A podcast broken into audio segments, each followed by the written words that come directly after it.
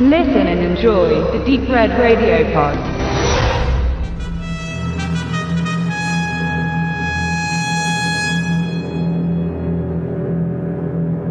Anfang der 70er Jahre waren Dracula, Frankenstein, die Mumie oder Werwölfe Relikte aus filmischen Vorzeiten.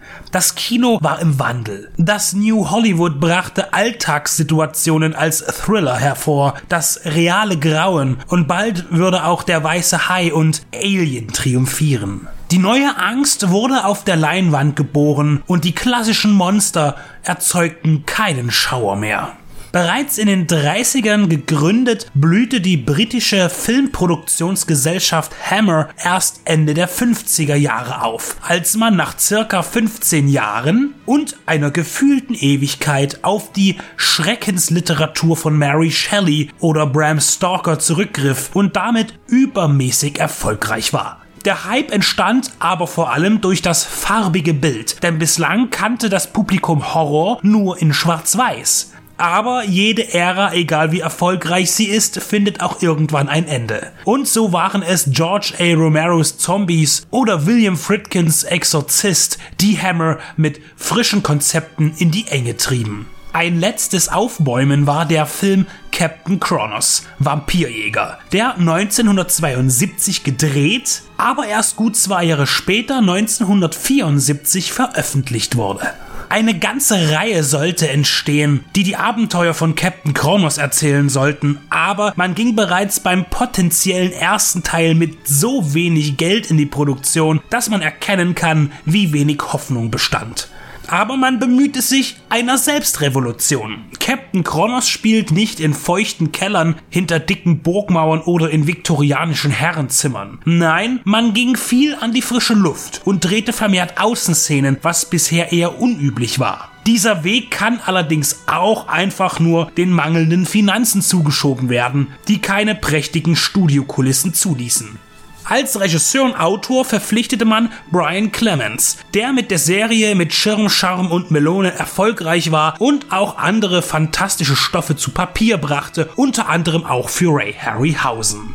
Um sich vom Eingefahrenen zu befreien, entwickelte man ein ganz neues Bild des Blutsaugers. In einer kleinen ländlichen Gemeinde geht der Wiedergänger um. In schwarzer Kutte wartet er nicht erst auf die Nacht, sondern schlägt auch am Tage zu. Seine Opfer sind junge Frauen, doch er saugt ihnen nicht das Blut aus dem Hals, sondern die Jugend aus dem Körper. Mit einem Kuss überträgt der mutmaßliche Vampir die Lebensenergie auf sich selbst und lässt die Mädchen als greise Damen dem Tode nahe zurück. Captain Kronos, der ein berühmter Vampirjäger ist, wird gerufen, um dem Mysterium auf den Grund zu gehen. Sein Begleiter, der gelehrte Schmied und Diener Professor Grost, erklärt, dass es verschiedenste Spezies unter den Vampiren gibt und ihre Gewohnheiten und Gelüste unterschiedlichster Natur sind. Das angestaubte Thema kann mit dieser Entwicklung aber auch nicht dem Dunst von gestern entfliehen. Und auch die großzügig Reize zeigende Caroline Munro konnte nach ihrem internationalen Auftreten in Sindbads gefährliche Abenteuer keinen Publikumssturm hervorrufen.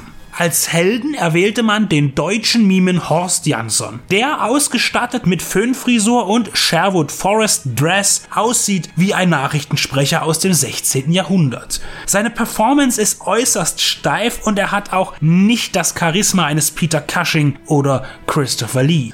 Er ermittelt mit Meditation und kämpft mit einem Samurai-Schwert. Die Fechtkünste sind aber auch ein Problem. Die Choreografie ist wenig bestechend, ungelenk und lasch. Ins deutsche Kino schaffte es Captain Kronos nie und leider ist es tatsächlich ein Abgesang auf Hammer. Denn in keinem Punkt, weder inhaltlich noch atmosphärisch, kann er an die Legenden seiner Vorfahren anknüpfen. Und doch wohnt ihm eine Faszination inne und durch das Prädikat Hammer Films weht ein bisschen Kultstimmung mit.